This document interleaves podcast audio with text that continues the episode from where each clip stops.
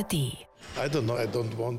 Ich will aus dem Schreiben nichts Magisches machen, aber manchmal entstehen die Dinge aus dem Schreiben. Die Geschichte entsteht aus der Geschichte. Orte und Worte. Der Bücherpodcast vom RBB. Orte und Worte reist heute ein bisschen weiter weg nach Slowenien. Und das hat einen Grund. Slowenien ist in diesem Jahr Ehrengast der Frankfurter Buchmesse. Und Stefan ist in die slowenische Hauptstadt gefahren, nach Ljubljana, und hat sich dort mit Drago Janča getroffen. Er ist einer der wichtigsten zeitgenössischen slowenischen Autoren. Und Orte und Worte geht ja immer an Plätze, die für die Autorinnen äh, das Schreiben oder auch die Werke eine Rolle spielen. Wo habt ihr euch denn verabredet, Stefan? Ja, wir haben uns im äh, Kaffeehaus Kavarna äh, Union äh, getroffen. Ein Jugendstilcafé in der Innenstadt von Ljubljana, direkt hinter dem zentralen Prešeren-Platz. Das ist da, wo diese Dreierbrücke über die Ljubljanica geht. Früher war das wohl eine ziemliche Spelunke, wo sich Prostituierte, Literaten, kurzum auch die Bohème trafen. Das hat Drago Janča erzählt. Aber es war eben auch der Ort, an den er immer hinkam, als er in den 70er Jahren dann nach Ljubljana zog. Er kommt ja eigentlich aus Maribor. Mhm, das klingt ja schon mal vielversprechend. Äh, frühere Spelunke, ist denn da noch was zu spüren davon? Da bin ich ja mal gespannt. Nee, überhaupt nicht. Das ist so ein Jugendstil-Café. Da sind auch äh, Gemälde an der Wand, äh, so wie mit Bleistift gezeichnete Frauenköpfe mit Hüten. Also sehr fern des Siècle mäßig. Immerhin, der Espresso, er kostet 1,60 Euro. Da kann man in Berlin wirklich nur noch von träumen und der ist wirklich gut. Das stimmt. Ihr habt euch ja jetzt nicht nur getroffen, weil Slowenien seinen Gastlandauftritt hat auf der Frankfurter Buchmesse in diesem Jahr, sondern es gibt auch ein neues Buch von Drago Janča, als die Welt entstand. Worum geht's da? Ja, dieses Buch, dieser Roman spielt Anfang der 60er Jahre in Maribor und der zwölfjährige Daniel, Sohn eines KZ-Überlebenden und kommunistischen Kämpfers, hier steckt viel autobiografisches auch aus der Familie von Drago Janča drin. Dieser Daniel, der beobachtet, wie eine junge Frau ins Haus einzieht, er späht durch den Türspion, ist fasziniert von dieser Lena. Die Erwachsenenwelt äh, verwirrt Daniel auch ideologisch. Da ist zum einen der Vater, der mit seinen Kämpferbund-Kollegen säuft, ein trauriger Held, schwer traumatisiert von Gestapohaft und KZ. Da ist auf der anderen Seite die Mutter, die den Jungen zum Pater schickt und da ist der Lehrer, der abgeholt wird, wie es heißt, von den neuen jugoslawischen Machthabern. Und da ist auch Pepi, der Dachdecker, der Blitze fängt und auf Dächern spaziert, aber am Ende tot in seiner Werkstatt liegt. Jeder glaubt an seine Wahrheit und zwischen all diesen Weltbildern, da sucht der heranwachsende Daniel seinen Weg und das ist typisch Janschar. In seinen Büchern, da geht es immer um das Individuum, das seinen eigenen Weg finden muss. Zwei Konstanten seines Erzählens sind auch in diesem Roman wieder seine Geburtsstadt Maribor, die ist häufig Protagonist und Slowenien, zerrissen von Kämpfen auch ideologischen. Janča erzählt von den Frontverläufen nach dem Krieg und das macht er ziemlich brillant. Die großen menschlichen Fragen nach Schuld und Verantwortung, Glück und Verderben, Liebe und Hass. Janča behandelt sie alle. Das klingt sehr vielschichtig und ich spüre auch bei dir Begeisterung. So reden Fans, würde ich sagen. Stefan Oschwart jetzt im Gespräch mit dem Slowenen Drago Janča im Kaffeehaus Union in Ljubljana. Hello. Nice to meet you. I see you have many questions. Stefan. Drago Janča, wir sitzen im Café Union, Kavarna Union, mitten im Zentrum von Ljubljana, nicht weit äh, vom Brescherenplatz und der Dreierbrücke über die Ljubljanica entfernt. An der Stirnseite äh, sieht man wie mit Kohle gezeichnet, lustwandelnde, flanierende Frauen. Ich würde schätzen, so aus dem 19. Jahrhundert etwa. Von der Decke hängen Kristalllüster. Wir sitzen hier trinken Espresso und unterhalten uns. Warum haben Sie diesen Ort ausgewählt? Uh, Jetzt sieht es großartig aus. Es wurde gerade renoviert. Aber als ich in den 70er Jahren von Maribor nach Ljubljana kam, war das ein dunkler Ort. Alle rauchten. Hier trafen sich Bohemians, Betrunkene, auch Prostituierte, Dissidenten, viele Künstler und Schriftsteller. Traditionell haben sich hier seit dem 19. Jahrhundert Literaten getroffen. Jetzt ist es mehr ein Ort für Touristen. Aber ich habe eine schöne Erinnerung an die Zeit, als ich mein Leben in Ljubljana begann. Mhm. Also für das Schreiben hat das eine Bedeutung, dieser Ort? Nein, das würde ich nicht sagen. Aber ich denke nicht nur an die Leute, die ich vorher genannt habe. Ich denke dabei auch an Literaten des 19. und beginnenden 20. Jahrhunderts, die ich mag. Ivan Zanka etwa, ein sehr scharfer Sozialkritiker zu Beginn des Modernismus. Zwischen den Weltkriegen gab es auch viele aus der Literaturszene, die sich dann später im Krieg auf eine Seite schlugen. Auf der Seite der Partisanen gab es Kommunisten. Ein Literaturkritiker etwa war Präsident der Befreiungsfront, die gegen Deutsche und Italiener organisiert wurde. Einige waren später Dissidenten. Dieses Café ist voller Geschichte, so wie Kaffeehäuser in Budapest auch. Mhm. Sie haben schon diese Spaltung in der Gesellschaft angesprochen. Also in dem Roman spielt äh, diese Spaltung auch eine Rolle. Es gab ja auch ähm, vor gar nicht langer Zeit, vor zwei Jahren, also es gab viele Demonstrationen äh, gegen Janis Janša. Ist das typisch slowenisch? Yes, it is typical Slovenian. That demonstrations ja, das ist typisch slowenisch. Diese Demonstrationen gegen Janis Janša, die Sie erwähnen, zu Covid-Zeiten waren größer und schärfer als gewöhnlich. Diese Spaltung ist älter, denn sie begann im Zweiten Weltkrieg und vor allem wegen der Ereignisse nach dem Krieg. Es gab so viele Menschen, die ohne Gerichtsverfahren getötet wurden. Es gab ein schreckliches Abschlachten 1945. Man nannte sie Kollaborateure. Dabei war das eine ganze Armee von Kollaborateuren. Das waren die sogenannten Domobranzi, die mit den Deutschen zusammengearbeitet haben. Viele von ihnen wurden getötet, an geheimen Orten, ohne Verfahren. Das war viele Jahre ein Geheimnis. Niemand wusste davon, niemand sprach darüber. Nach und nach kam das erst heraus. Wenn Sie heute einen normalen Artikel über den Busverkehr in Ljubljana lesen und die Kommentare in den Foren verfolgen, dann haben Sie einen Streit über Kommunisten und Kollaborateure während des Krieges. Ihr Kommunisten wart Mörder. Auch während des Krieges habt ihr schon gemordet und auch danach. Und auf der anderen Seite, ihr wart Verräter, Lakaien der Deutschen. Die Spaltung liegt in der Luft.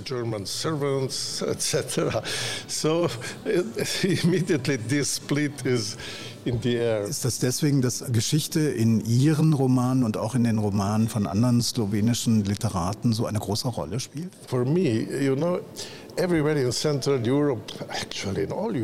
nicht nur für mich. In jeder europäischen Familie spielt der Krieg eine mehr oder weniger große Rolle. Ob sie mitten in Slowenien, in Ljubljana lebten oder in einem Dorf irgendwo in den Bergen, immer haben sie fünf Menschen in fünf verschiedenen Uniformen getroffen. Und fünf Menschen, die fünf unterschiedliche Steuern eingetrieben haben. Dieser Ort ist vollgepackt mit Geschichte. Und Geschichte ist nicht nur eine Frage von Politik oder Ideologie. Ideologien. Es ist die Geschichte von Menschen, von Wunden, von Menschen, die getrennt sind, gebrochenen Menschen, verängstigten Menschen, Verrätern, Mut. All das sind Fragen der Literatur. Literatur muss über solche Dinge sprechen. Und das ist mein Thema. Nicht nur, ich schreibe auch über andere Dinge. Aber diese Geschichten berühren mich. Geschichten, die ich gehört habe, die ich selbst kannte. Ich kannte Partisanen. Ich kannte die Deutschen in Maribor. I knew the partisans, I knew the Germans who remained in Maribor, etc., etc. Wenn wir über Maribor sprechen, Sie sind ja in Maribor geboren. Sie sind 48 geboren. Wie haben Sie als Kind diese Nachkriegszeit erlebt? Uh, so I, I wasn't aware about Germans as Ich war mir der deutschen Minderheit in Maribor nicht bewusst. Es gab sozusagen nur noch Spurenelemente von ihnen. Ich habe einige von ihnen getroffen, die aus solchen Familien stammten und auch deutsche Soldaten waren. Aber das Hauptthema meiner Jugend war Krieg. Jeder erzählte davon. So war das in den 50er und 60er Jahren, die ich in diesem Roman beschreibe. In Maribor war der Krieg entsetzlich. Denn als die Wehrmacht 1941 nach Maribor kam und später Hitler und sagte, machen wir dieses Land wieder deutsch, war das ein schrecklicher Ort zum Leben. Machen wir dieses Land wieder deutsch. Denn als die Deutschen 1941 kamen, erwarteten die Leute so etwas wie die Wiedererrichtung der Donaumonarchie mit all der Bürokratie, der Vaterfigur an der Spitze. Aber stattdessen kam die Gestapo. Nach den ersten Partisanenaktionen gab es furchtbare Repressionen. Allein in Maribor und Umgebung wurden mehr als 500 Geiseln umgebracht. Können Sie sich das vorstellen? In so einem kleinen Ort. Über diese Grausamkeiten haben die Leute gesprochen. Über die Partisanen im Pochoria-Gebirge. Wer das KZ überlebt hatte, sprach auch darüber. In dieser Region hatten wir nicht diese ideologischen Auseinandersetzungen, die ich vorhin beschrieben habe. Wir hatten nicht die weiße und die rote Garde. Es ging schlicht ums Überleben. Partisanen oder Deutsche, darum ging es. Erst als ich nach Ljubljana kam, merkte ich, dass wir einen riesigen ideologischen Kampf haben, der im Krieg wurzelt. Für mich selbst spielte das damals keine Rolle. Ich habe nur gespürt, dass die Menschen im Krieg gelitten haben. Und sie haben ständig darüber gesprochen.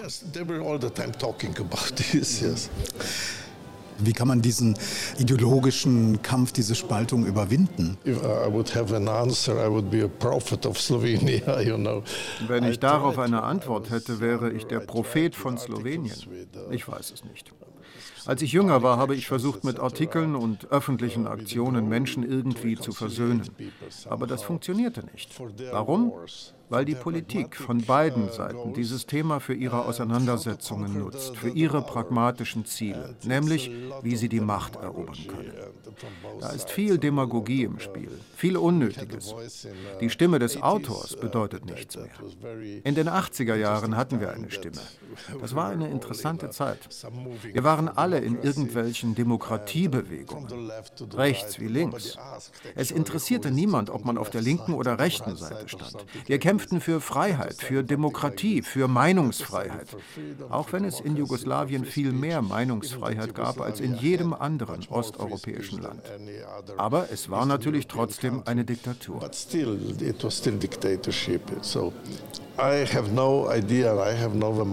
Ich habe keine Ahnung, keine magische Formel.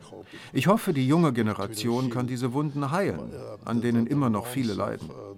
Aber die Lösung kann nicht sein, dass eine Regierung, wenn sie die andere ablöst, als erstes den Gedenktag für die Opfer des Kommunismus abschafft. Das ist unnötig. Denn Menschen, die mit den Opfern verbunden sind, leben ja noch. Sofort werden neue Wunden geschlagen. Das ist nicht der Weg.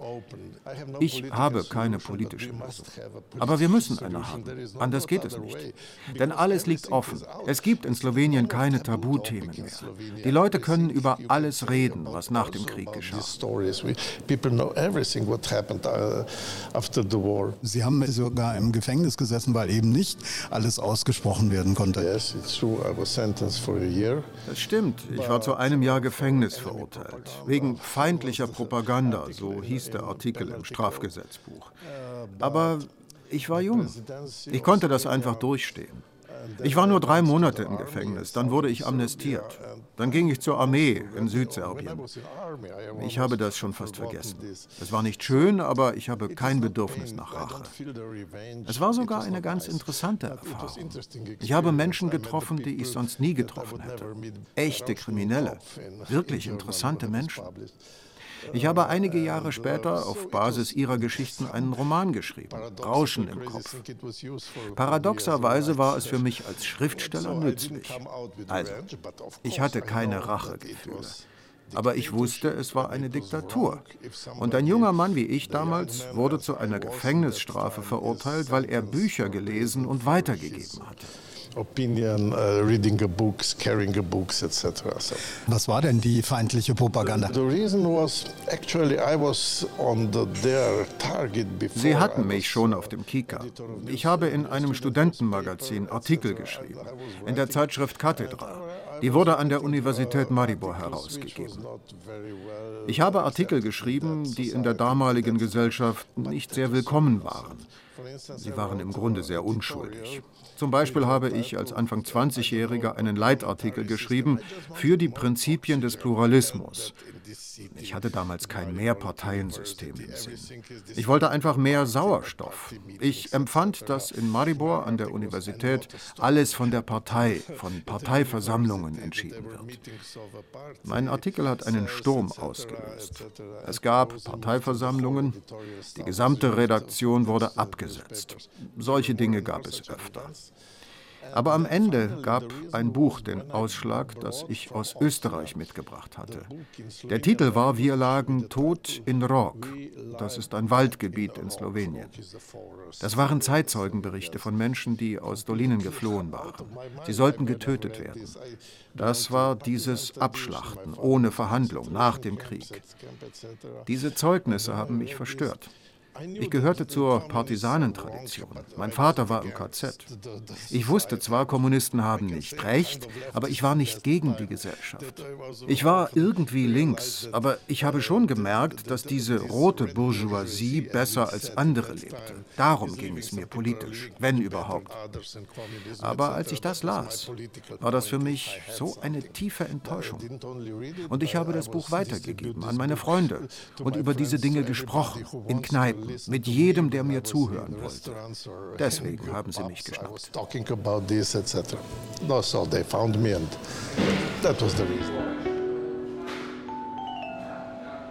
Also kann man sagen, der staunende, heranwachsende Junge, der Vater mit Partisanen und äh, KZ-Vergangenheit, das sind autobiografische Elemente im Roman. Nicht alles im Roman ist autobiografisch. Viele Dinge sind erfunden. Vieles sind Geschichten von anderen, die ich kannte. Als ich begann daran zu schreiben, war das für mich eine Art Märchen, ein magischer Ort, mit Dingen, die nur in meinem Kopf passieren passiert sind. Ich entschied, von diesem Autorenstandpunkt aus zu schreiben. Ich wollte nicht die Situation als solche rekonstruieren. Das sind nur Fragmente aus meiner Erinnerung. Aber die ganze Atmosphäre, die Atmosphäre meiner Jugend ist wahrhaftig. Als ich jung war, in den 60er Jahren, war das die Atmosphäre in der Stadt im Land und ich glaube in ganz Europa.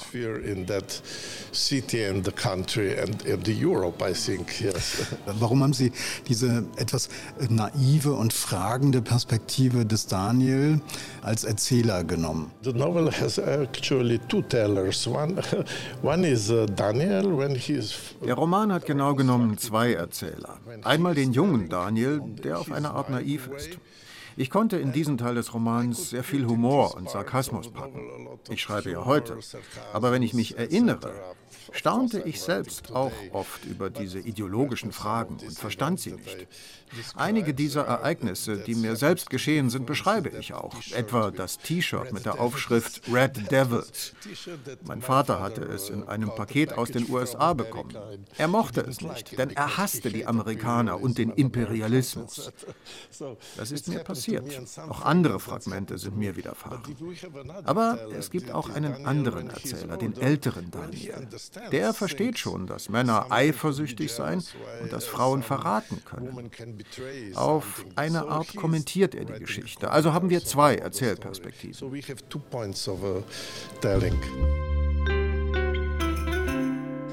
so, ich lese einen kurzen Abschnitt in Slowenisch, dass Ihre Herr wird, wird Herr, wie, wie es klingt im Original. Spomladi se v pritlično stanovanje vselila mlada gospa.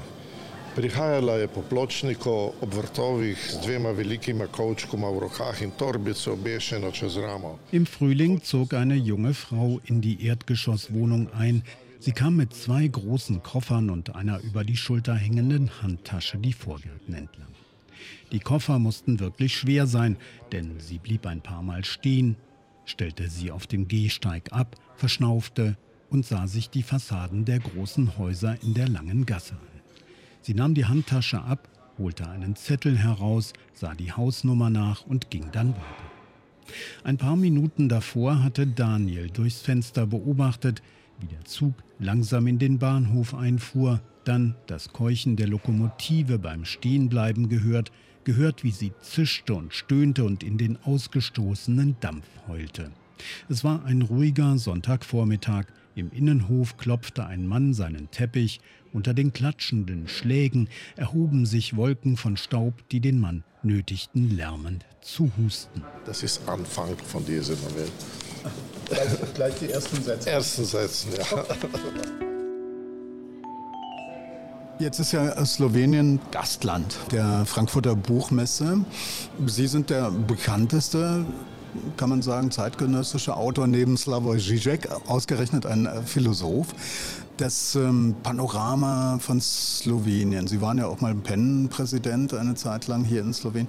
Wie würden Sie ähm, die Literatur in Slowenien beschreiben? Was sind die Themen, was brennt den slowenischen Autoren auf den Nägeln? Ich hatte nichts mit der Organisation der Buchmesse zu tun, aber so wie ich das verstanden habe, auch den Präsidenten Jürgen Boos, haben sie das Thema Poesie gewählt, mit der Idee eines tieferen Verständnisses, einem tieferen Lesen. Ich glaube, es wird keine große Wirkung, kein großes Echo beim Publikum haben. Klar, Slavoj Žižek wird eine Wirkung erzielen. Er wird etwas Paradoxes oder Ungewöhnliches sagen, einen Kommentar zur Politik oder Ideologie abgeben. Das wird attraktiv sein. Das wird funktionieren. Aber ob slowenische Literatur dann in Deutschland präsenter sein wird, oder in einem noch größeren Rahmen, da habe ich nicht viel Hoffnung. Einige in Slowenien glauben, das ist ein historisches Ereignis für die slowenische Literatur oder für das Land, bedeutet mehr Sichtbarkeit in Europa. Natürlich werden wir sichtbarer sein. Aber ich glaube nicht, dass etwas Historisches oder sehr Entscheidendes geschieht. Mit Ungarn gab es das seinerzeit. Shandor Maraj kannte vorher keiner, ein vergessener Mann, der in den USA lebte. Und plötzlich wurden seine Romane überall gelesen. Ich glaube nicht, dass etwas Ähnliches aufgrund des slowenischen Auftritts geschehen wird. Aber er ist natürlich wichtig für die slowenische Literatur. Wie würden Sie denn das Leseland äh, Slowenien beschreiben? Wird viel gelesen in Slowenien selbst auch? Es ist wie überall in Europa. Die junge Generation folgt einer Imagologie. Es ist eine Kultur der Bilder und kurzer Geschichten. Aber in Slowenien lesen die Leute wirklich noch eine Menge. Beleg dafür ist, dass wir ein weites und gut organisiertes Netz von Bibliotheken haben. Buchhandlungen funktionieren nicht ganz so gut, aber das Bibliothek Bibliotheksnetz. Und die Leute gehen dahin, finden die Bücher, lesen. Ich weiß das, weil wir aufgrund einer EU-Regelung für jedes ausgeliehene Buch einen kleinen Geldbetrag bekommen. Deswegen haben wir Zahlen, wie viele Leute unsere Bücher gelesen haben. Und das ist manchmal eine ganze Menge.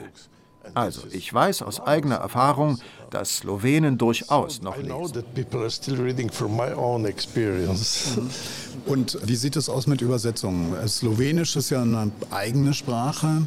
Slowenien ist ein kleines Land und trotzdem produziert es relativ gesehen äh, doch eine ganze Menge Literatur, auch ähm, interessante Autoren, Autorinnen. Wie steht es um die Übersetzung? Sind slowenische Autoren und Autorinnen bekannt genug, auch im Ausland? Vielleicht werden es mehr werden. Ich würde mich freuen, wenn einige Autoren herauskämen, die zu Zeiten, als es keine Übersetzungen, keinen Austausch gab, nicht erschienen sind. Ich glaube auch, dass das Publikum einige jüngere Autoren annehmen wird. Ich habe so eine geheime Vision, dass einige Autoren, etwa mein Freund Boris Pahor aus Triest, etwas bekannter werden. Ich habe die Hoffnung, dass das geschieht. So, I have this hope that it will happen. Welche Autoren, slowenische Autoren, Autorinnen sollte das deutsche Publikum unbedingt gelesen haben? Wen würden Sie empfehlen? Mehr oder einen? okay. Zum Beispiel den slowenischen Dichter Edward Kozbek. Er war ein, sagen wir, Existenzialist. Vor dem Krieg gab es eine Strömung in Paris, den Personalismus. Er war in Kontakt zu dem Magazin L'Esprit in Paris mit seinen Verlegern. Er schrieb hervorragende Lyrik. Lyrik, die immer auch zu tun hatte mit der Gesellschaft, mit der Atmosphäre damals in Europa.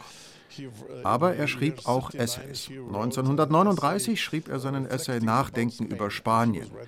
Da ging es um den spanischen Bürgerkrieg. Er war zunächst ein Christsozialer.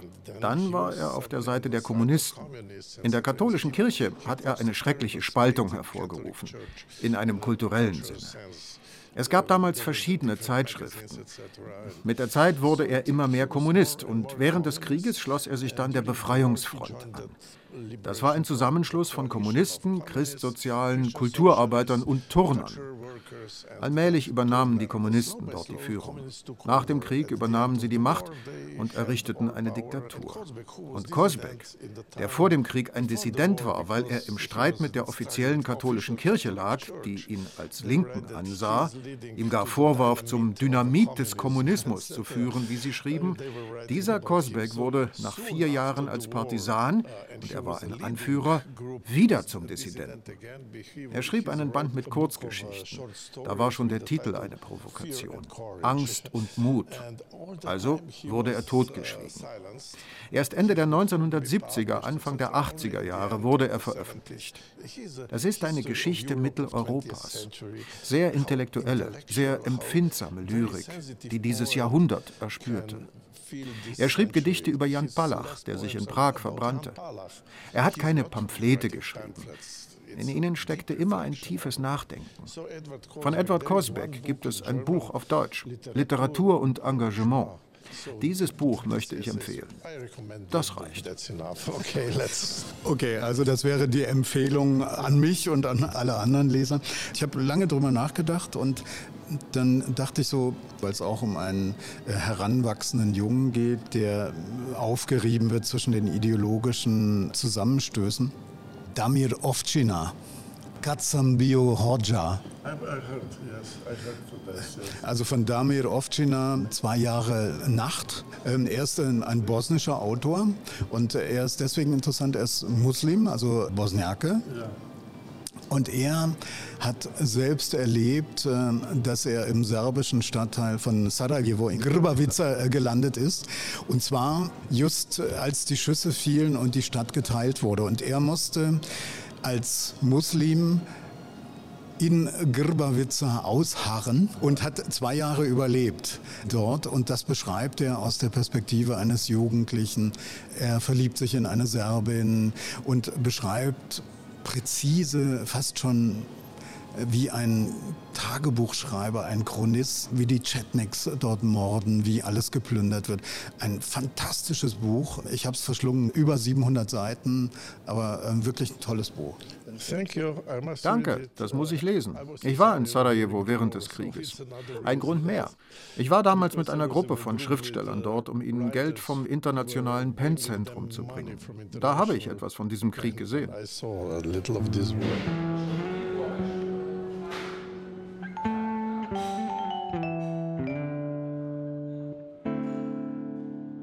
Sie waren ja mal vorgesehen als Präsident. Sie hatten das Angebot, Präsident Sloweniens zu werden, als sozusagen Stimme Sloweniens. Warum haben Sie damals abgelehnt? Uh, das war die Idee einer Gruppe von Wählern. Ich habe dann einen Leserbrief in einer Zeitung geschrieben und klargestellt, damit habe ich nichts zu tun. Aber nach dem Fall des Eisernen Vorhangs 1991 haben sie mir tatsächlich einen Posten angeboten, und zwar den des Kulturministers in der ersten demokratischen Nachwenderegierung Sloweniens. Sie versuchten mich zu überzeugen. Ich kam durchaus ins Überlegen, denn ich dachte damals, wir könnten eine neue, dynamische Kultur schaffen. Und nicht zu vergessen, was in der Zeit zuvor geschrieben wurde. Es gab ausgezeichnete Stücke Literatur zu sozialistischen Zeiten. Oder den jugoslawischen Film Noir. Es passierte einiges im Theater. Das war meine Vorstellung von Kultur, nur eben aktualisiert und ohne Zensur. Eine freie Literatur, ein freier Kulturraum. Ich zögerte. Dann sagte ich mir, nein, das ist nichts für mich. Ich bin nicht Havel. Ich habe nicht so ein Charisma. Ich habe auch nicht diesen Wunsch, etwas zu verändern. Ich muss beim Schreiben bleiben. Ich habe gezweifelt, eine Nacht lief ich herum, dann entschied ich, es nicht zu machen. Sie waren natürlich wütend, schimpften mich Verräter. Ich war ja immer in so einer Gruppe gewesen, die Veränderungen wollte. Aber ich wollte nicht. Ich blieb Schriftsteller. Und das war letztlich eine gute Entscheidung. Sonst hätte ich all diese Bücher vielleicht nicht geschrieben. Ich wollte noch mal ganz kurz zum Schluss in Ihre Werkstatt gucken. Wenn Sie ein Buch schreiben, was brauchen Sie dafür und wo schreiben Sie eigentlich das Buch? Uh, Wenn ich beginne zu schreiben, fange ich mit Notizen an, mit einem Sammeln von Ideen. Wenn ich dem Thema näher komme, über das ich schreiben will, gehe ich einen ganzen Monat lang an einen einsamen Ort.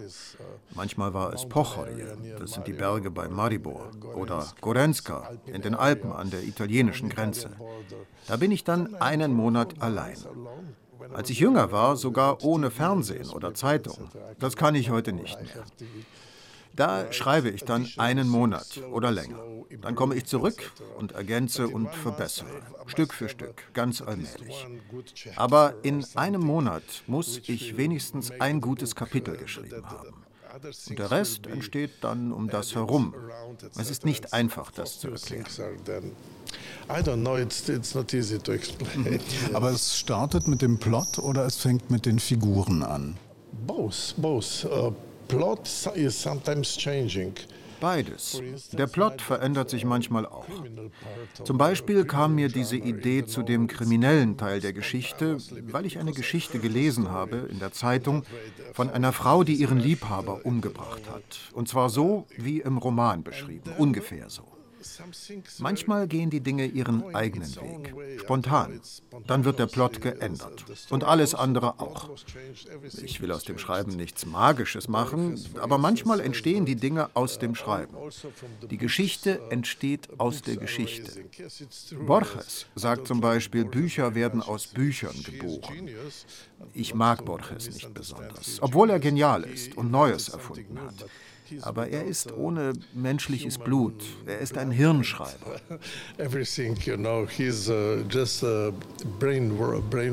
Mir ist aufgefallen, in den Romanen von Ihnen, die ich gelesen habe, sind extrem starke Frauenfiguren. Äh, wo kommt das her? I don't know. I have a, when I wrote that ich weiß nicht. Nehmen Sie meinen Roman Das Rauschen im Kopf. Da wurde ich von Literaturkritikerinnen angegriffen, wie ich mit Frauen in meinen Büchern umgehe. Es geht da um einen Kriminellen, der seine Geliebte schlägt. Und ich sagte, wie kann ich sonst deutlich machen, dass der Kriminelle vulgär und brutal ist, als dass er seine Geliebte schlägt?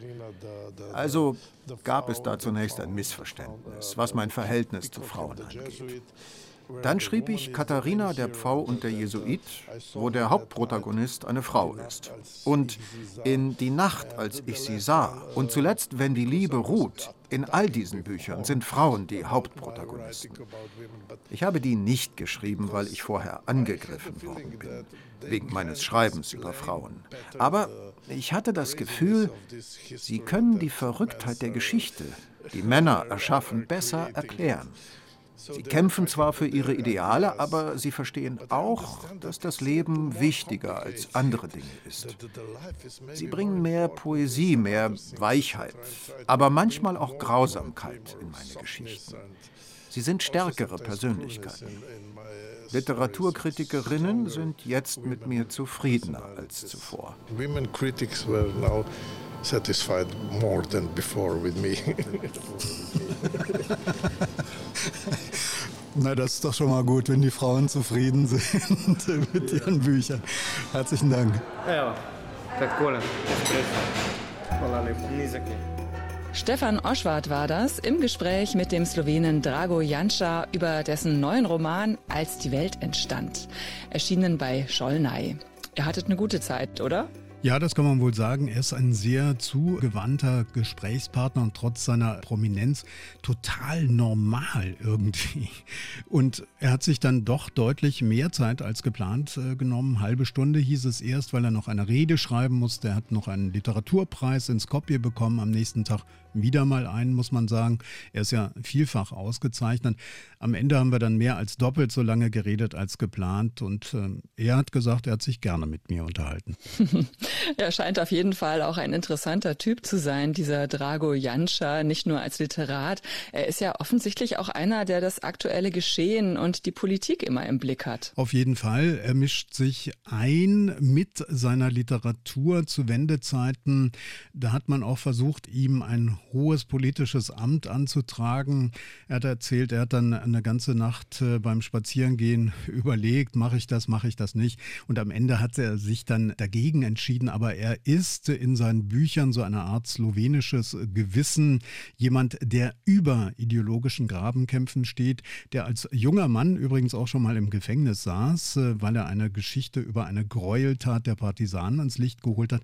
Und da sollte eigentlich der Deckel drauf bleiben. Kurzum, Drago Janša fischt nach Grautönen im Schwarz-Weiß der absoluten Wahrheiten. Er kann sich in verschiedene Perspektiven einfühlen. Daran merkt man den Juristen. Er kann sehr präzise beobachten und beschreiben, da spürt man den einstigen Journalisten und er führt das alles zusammen als Schriftsteller. Hm. Und die ideologische Spaltung der Kriegs- und Nachkriegszeit, warum ist das denn für ihn heute noch so aktuell? Ja, Janscha äh, beklagt, dass im Grunde genommen diese Kriegstraumata überhaupt nicht aufgearbeitet sind, dass Slowenien bis heute sehr gespalten ist in Schwarz und Weiß. Und vor zwei Jahren sind ja viele Leute, gerade Intellektuelle, monatelang gegen den damaligen Ministerpräsident Janis Janša auf die Straße gegangen. Der hatte einen regelrechten Kreuzzug gegen die Linken geführt, auch auf Twitter. Sein Spitzname deshalb auf der anderen Seite der politischen Skala Marschall Twitto. Ich habe jetzt auch äh, alte Graffiti in Ljubljana gesehen an der Wand. Da wurde er sogar Marschall Twitler genannt. Mittlerweile hat ja Slowenien eine linksliberale Regierung. Janša ist weg und äh, Slowenien hat ganz andere Sorgen. Viele Straßen sind nach den Überschwemmungen im Sommer immer noch zerstört. Auch das berühmte Partisanenkrankenhaus Franja in den Bergen. Ja, also kurzum, ich bin Fan von Drago Janša. Ich mag seine Bücher sehr, die hallen so nach, die haben viel Tiefe. Und Drago Janša ist eine kraftvolle Stimme aus einem zwar kleinen, aber hochinteressanten Land. Und ich freue mich schon sehr auf die Buchmesse. Ich freue mich auch schon sehr auf die Buchmesse und auf mehr Literatur aus Slowenien. Und äh, Drago Janšas aktueller Roman ist doch da die perfekte Einstimmung. Als die Welt entstand, heißt das Buch, ist bei Jolnay erschienen, hat 200 272 Seiten und kostet 26 Euro. Orte und Worte ist auch live auf der Frankfurter Buchmesse und Mehr von dort gibt's auch im aktuellen Programm von RBB Kultur und RBB 24 Inforadio. Und Orte und Worte gibt's auch in der ARD Audiothek und bei den Apple Podcasts. Wir freuen uns über Kommentare, zum Beispiel Daumen hoch und weitere Anregungen. Ja, und in der ARD Audiothek findet ihr auch die News Junkies, die Kollegen und Kolleginnen von RBB 24 Inforadio, vertiefen jeden Werktag ein politisches Thema. Wir sagen Tschüss. Ich bin Nadine Kreuzhaler. Und ich bin Stefan Oschatschau. Orte und Worte. Der Bücherpodcast vom RBB. Redaktion Stefan Oschwart. Sounddesign Robin Rudolph. Eine Produktion von RBB Kultur und RBB 24 Inforadio.